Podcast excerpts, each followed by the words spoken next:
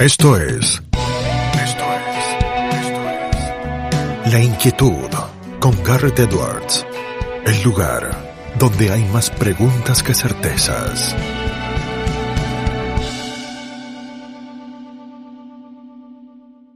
Damos vuelta de página aquí en La Inquietud por CNN Radio Rosario. Tenemos un enorme honor, placer y privilegio. Desde Chile, desde el otro lado de la cordillera, es ingeniero comercial de la Universidad Católica de Chile, es máster en ciencia política por esa misma institución, también es máster en economía de la Universidad de Navarra en España. Está del otro lado de la línea Francisco José Covarrubias. Francisco, ¿cómo estás? Garteos te saluda. Hola, Garrett, muy buenas tardes. Gracias por la invitación. Gracias, Francisco, por aceptarla. Muchos temas eh, para charlar, pero empecemos, si querés, eh, por lo genérico. ¿Cómo está, ya habiendo transitado la primera mitad del 2023 Chile? Vaya, vaya pregunta. Ha sido, los últimos cuatro años han sido como, lo, como que hubieran sido 40 años. La verdad que ha sido, han pasado demasiadas cosas. Eh, cuando uno piensa que la política eh, no se parece nada a la ficción, creo que la ficción en un país, además que estábamos acostumbrados, a diferencia de usted, a que pasaban pocas cosas, digamos. ¿Ah? Después de la dictadura tuvimos 30 años en que no pasaba nada, no, no hubo una protesta, no, no, no, eh, o sea, eh, era navegar en aguas calmas. Y sin embargo, bueno, hemos tenido distintos episodios que han sido muy contradictorios. Lo primero fue, en el fondo, un, lo que llamamos aquí un estallido social, una reacción violentísima el año 2019, sobre la cual en el fondo se generaron grandes protestas en torno inicialmente a el, incremento de precio en el subte, digamos, pero que sin embargo trascendió a una cosa muy profunda y que esto era una búsqueda de cambiar el modelo de desarrollo del país. Entre paréntesis, un modelo de desarrollo que a Chile le dio estabilidad, que hizo pasar la pobreza del 50% al 6%, que en todos los índices habíamos mejorado, incluso en desigualdad, pero que sin embargo la gente sentía que estábamos en un, o, un grupo de la gente que fue la que salió a la calle, que estábamos en un problema. Pero eso fue muy violento, fue una reacción donde se quemaron iglesias, se quemaron museos, se asaltaron supermercados. Entonces, fue una reacción violentísima. Y luego eh, de eso vino la pandemia, que le tocó al mundo completo, ¿cierto? Y lo que empezamos a vivir después fue una moderación de esa violencia, o más que una moderación, una eh, condena a esa violencia. El, último estertor, digamos, de eso fue la elección del presidente Boric, que hoy nos gobierna, digamos, que viene del ala más de izquierda de, de lo que había sido la tradición política chilena, eh, pero que sin embargo, ya embarcados en un proceso constitucional, em, se empezó a dar vuelta a la opinión pública de una manera impresionante. Y lo que en 2019 había sido la gran bandera, el cambio constitucional, que había sido de alguna forma ratificado con la elección de un presidente que encarnaba esa elección de una nueva constitución, se ve completamente eh, eh, afectado o roto esa trayectoria con un rechazo a la propuesta de una nueva constitución. Una nueva constitución que era muy identitaria, muy de izquierda, muy distinto a lo que habíamos tenido hasta ahora. Y eso lo hizo cambiar todo. A partir de ahí, luego de, unos meses de incertidumbre, se vuelve a llamar a, una convención constitucional para seguir el proceso constitucional y nos encontramos con la segunda gran sorpresa, que arrasa la derecha más extrema, la derecha que no había estado nunca participando formalmente de la política. Entonces, contestando a tu pregunta, ¿cómo está Chile? Bueno, pasamos de 30 años aburrido a un estallido social violentísimo a una contraofensiva ultraconservadora. Entonces, dime tú si cómo se puede definir, cuál título se le puede poner a esa película. Es impresionante, Francisco, en ese resumen tan eh, atinado que nos hacías eh, de Chile, yo recordaba, viste cómo somos los argentinos, que somos autorreferenciales, ¿no? El meme en redes sociales, particularmente en Twitter, bueno, vaya a saber qué nombre le decimos ahora en X, si querés le decimos en X, eh, donde está la persona que dice estoy aburrido de la bandera argentina, estaba, ¿no? Los argentinos sí estamos acostumbrados a, a esa suerte de montaña rusa donde no nos quedamos quietos, mientras que Chile durante varios años ha sido para la Argentina un ejemplo de cómo se hacen bien las cosas, aunque como vos decías, puede ser que parezca un poco aburrido, puede ser que parezca que no hay demasiados eh, altibajos, pero se mantenía una línea. Eh, lo sorprendente entonces, eh, Francisco, ahora es que se abre un proceso de discusión constitucional que va a ser completamente distinto al que Chile tuvo los años anteriores. Completamente, o sea, nosotros vivimos la primera convención constitucional eh, en manos de dos más de dos tercios, que era sobre la cual había que tomar los acuerdos, estaba en manos de entre la centro izquierda, la izquierda y la extrema izquierda. Con la tía Pikachu, porque los extranjeros veíamos a, personas disfrazadas, digo. Exacto, y otros tantos personajes que, que, aparecieron, digamos, fue como abrir las puertas de la... en fin, no, no, quiero decir de una forma muy despectiva, pero la verdad... No, porque entiendo que también hay personajes del otro lado del espectro, seguramente. Exacto, pero, pero eso fue una cosa muy mayoritaria, identitaria, con una constitución donde se buscaba en el fondo transformar en, un, en, un principios políticos, eh, donde había un eh, llamado la plurinacionalidad, es decir, se estaba tratando de inventar un país de cero.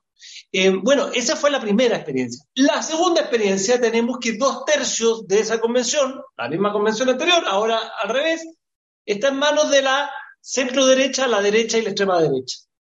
Eh, ¿Cómo te explicas tú eso? En dos años, yo sé, Voltaire ya decía, conozco al pueblo, cambia en un día. Es cierto, eso es la naturaleza humana, pero claro que no, eso no lo habíamos visto. De hecho, si tú revisas las elecciones en Chile desde el año 90 al año 2018, fueron más o menos parecidas, no, no, no habían grandes cambios, más o menos los partidos sacaban lo mismo siempre. Y sin embargo, aquí nos encontramos con una ida hacia un lado, hacia el otro, y entonces hoy día nos estamos enfrentados a un proceso constitucional cuya probabilidad de éxito de nuevo es muy baja, digamos, y es muy baja ahora no solo por una reacción de la izquierda a una constitución que pueda ser de derecha, como ocurrió anteriormente, sino porque en el rechazo ya se empiezan a encontrar gente de derecha, gente de izquierda, los aburridos de la política, los que ya no quieren saber más. Entonces empiezan a caber todos en el rechazo y muy pocos en, en el apruebo. Razón por la cual, en el fondo, hoy día la mayor probabilidad es que esto se vuelva a rechazar en diciembre, nos quedemos con la constitución actual y por lo tanto hay una derrota cultural muy grande para la izquierda. ¿ah? Sobre todo porque la derecha de alguna forma está cómoda con esta constitución. Hay que recordar que esta es la constitución de Pinochet, pero reformada profundamente en el gobierno democrático de Ricardo Lagos, digamos, no es la misma constitución de Pinochet. Y la derecha está, muy cómoda con la constitución y sin embargo entonces la izquierda significaría una derrota cultural porque versó gran parte de su discurso en torno a que había que cambiar una constitución y resulta que finalmente termina proponiéndose y rechazándose una vez y después dos veces una nueva constitución. Francisco, tantos hilos eh, interesantes ahí para seguir tomando. Yo pensaba, eh, desde el punto de vista del derecho hay tantas posturas como imaginemos, como pasa en la economía, como pasa en la ciencia política, pero respecto a las constituciones está la idea de que tienen que tener una permanencia en el tiempo, es decir, es un documento para la posteridad que luego se irá readaptando en sus interpretaciones. Eh, ¿Chile necesita una reforma hoy o lo que necesita es, en todo caso, reinterpretar el texto constitucional a la luz del nuevo siglo? Posiblemente Chile nunca requirió una nueva constitución, esa es la verdad. Eh, Acá en el fondo eh, se mezcla lo racional con lo sentimental y claro, había una crisis de origen de la Constitución porque estaba eh, eh, originada en la dictadura, ¿cierto? Una suerte de vicio de, origen. un vicio de origen que se corrigió parcialmente con las reformas constitucionales, primero en el gobierno de Patricio Elwin, después en el gobierno de Ricardo Lagos, pero que sin embargo nunca se plebiscitaron y por lo tanto nunca tuvo un baño democrático mayoritario esas reformas constitucionales. Pero probablemente lo que se plantea, lo, lo razonable fue desde un inicio hacerle reforma a la Constitución, seguir reformando la Constitución. Pero eh, la utopía siempre es más grande. Entonces, primero fue la utopía de la izquierda de reinventar un país, un país plurinacional, un país en el fondo donde había que respetar las semillas ancestrales, un país donde, eh, en fin, donde se reinventaba la nación, una cosa bastante delirante, diría, como diría Carlos Grané, eh, un poco una cosa delirante. Pero lo que tenemos ahora, eh, todavía en fase inicial, porque se está recién haciendo, es una contra, eh, digamos, reforma, eh, yendo en algunos aspectos, como en el aborto, como en las tradiciones chilenas y en otras cosas, más a la derecha que la constitución original de Pinochet, en cuyo caso es, eh, es bastante extraño y bastante probable que eso nuestro amigo el doctor Walter Castro ahí habla del péndulo, ¿no? En la región, que parece no quedarse quieto en casi ningún país eh, de América Latina. Es decir, nunca estamos en el medio. Chile estuvo durante mucho tiempo, podríamos decir, caminando un sendero compartido. Uno lo veía con sana envidia, por caso, cuando alguno más de derecha, alguno más de izquierda hacía el traspaso de poder y uno veía como una cuestión europea, el clásico llamado telefónico, en la televisión y demás. ¿Eso se está perdiendo poco a poco en Chile, Francisco? ¿Todavía se mantienen algunas tradiciones? No, esas cosas se, han mantenido afortunadamente son un poco falsas si uno las quiere mirar de afuera, pero sobre todo a los argentinos les llama mucho la atención porque es muy distinto a lo que ocurre allá. Es decir, hay una cierta tradiciones que están un poco enmarcadas en, un cierto baile de máscaras, pero que sin embargo, efectivamente, incluso entre entre el cambio de mando de Sebastián Piñera y Gabriel Boric, que Gabriel Boric en algún fragor del debate decía que a Piñera había que meterlo preso, pero que sin embargo llegó el momento y se juntaron y conversaron y hablaron por teléfono, y etcétera. Eh, el rol de los expresidentes igual ha jugado un rol bastante moderador y fue bastante decisivo en el rechazo a la constitución anterior. Eh, y yo diría que pese a todo, pese a todo, eh, hay un clima de convivencia deteriorado, pero que sin embargo es un clima de convivencia que tuvo dos grandes hitos que permitieron en el fondo conducir la crisis. El primer hito fue cuando se estaba incendiando el país el año 2019, realmente incendiando en términos reales el país. Las fuerzas políticas democráticas, digo democrática porque excluyo el Partido Comunista, se juntaron y lo que hicieron fue acordar el itinerario constitucional. Eh, y eso incluyó al presidente Boric, que su partido no lo acompañó, pero él firmó a título personal, y eso permitió encauzar el, el, problema constitucional inicialmente. Claro, después lo que vino fue eh, la elección de la gente, que fue muy marcadamente de izquierda, pero, pero bueno, la cosa estaba conducida.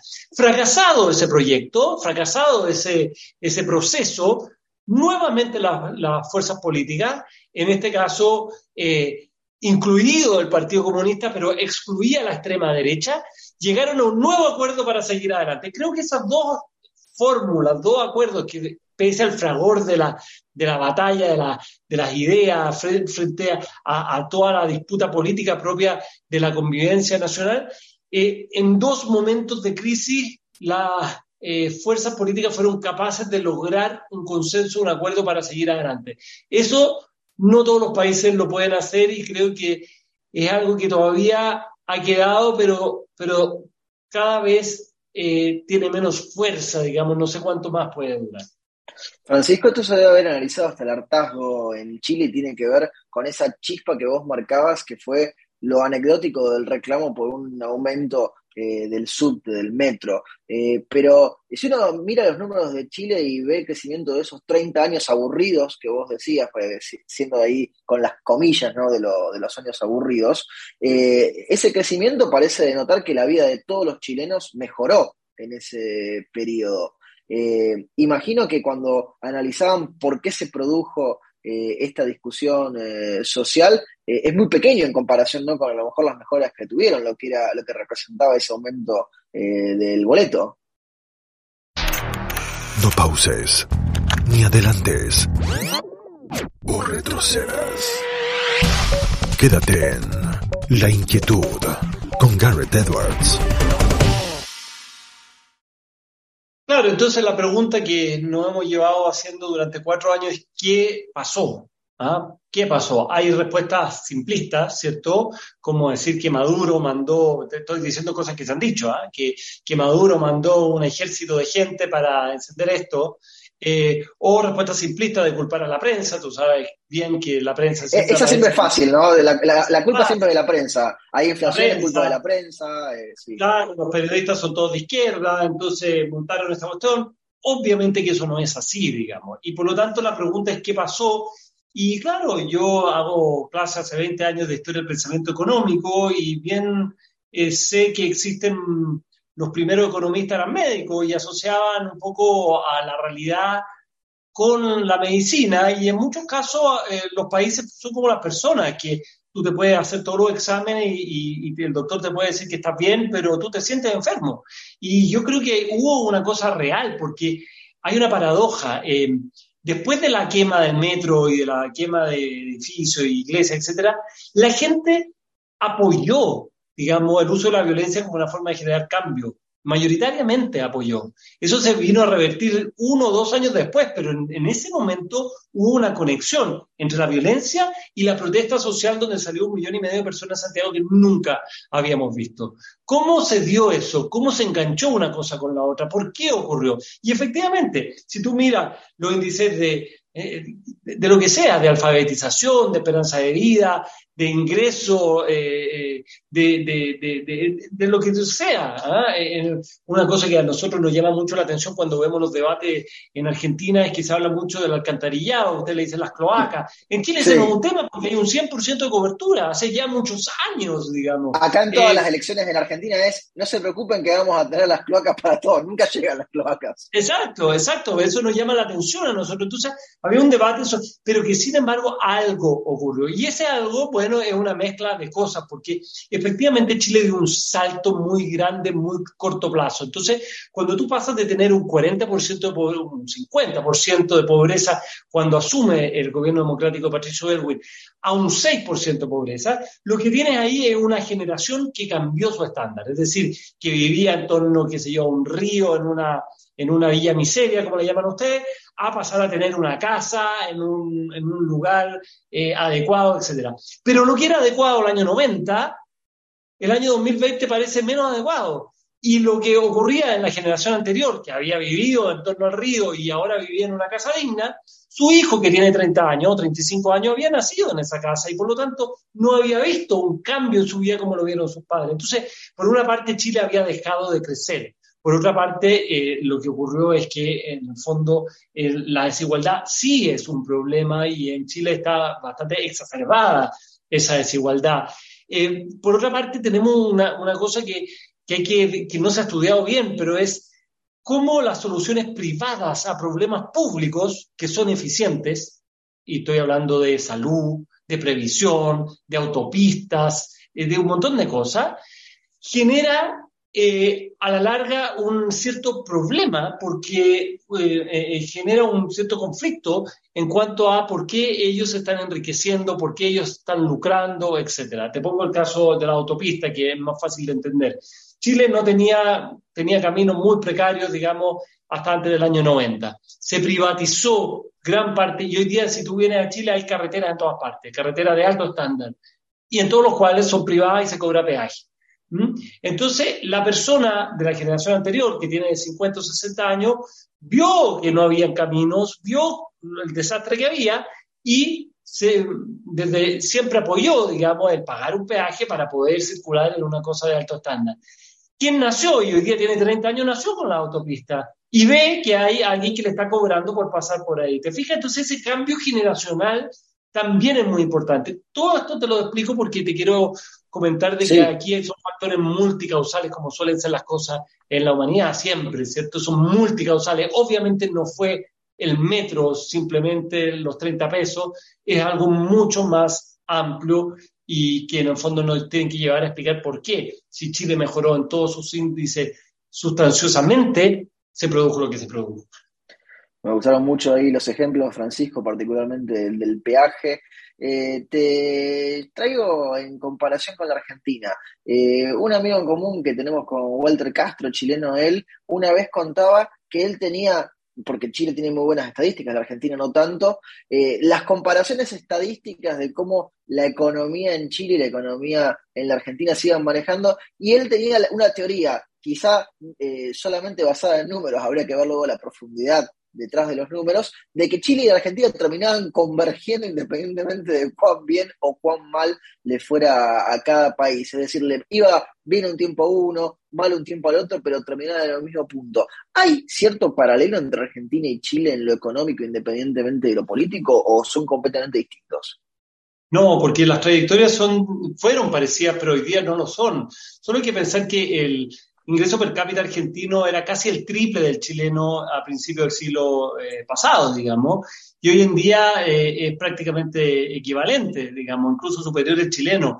Ahí algo pasó, ¿cierto? Y bueno, claro, sabemos lo que pasó. Eh, en Chile hubo una liberalización económica en los últimos 50 años que fue muy decisiva en hacer crecer. Argentina fue hacia el otro lado, políticas mercantilistas, proteccionistas, que finalmente yo creo que la perjudicaron fuertemente. Si, si, tú comparas, yo veo mucho el debate argentino, eh, si tú comparas el debate eh, argentino con el chileno, cosas que, que, a cualquier persona le llamaría la atención. Por ejemplo, el Fondo Monetario Internacional es un actor de discusión de la calle en Argentina. En Chile, si tú sales a preguntar qué es el Fondo Monetario Internacional, nadie sabe. Digamos, claro, lo sabemos los economistas, lo sabe, pero, pero si tú te paras en la, en la equivalente a la 9 de julio chilena, y le dice, señor, ¿usted sabe lo que es el, monetario, el Fondo Monetario? Nadie sabe, no, es un actor, nadie lo conoce. ¿Qué hace la Reserva Federal de los Estados Unidos, por ejemplo? Otra cosa que a lo mejor en la calle en la Argentina están todos atentos siguiéndolo y la tasa de interés. Todos atentos. las reservas monetarias que son en Argentina siempre un tema, en Chile no lo son, no lo son.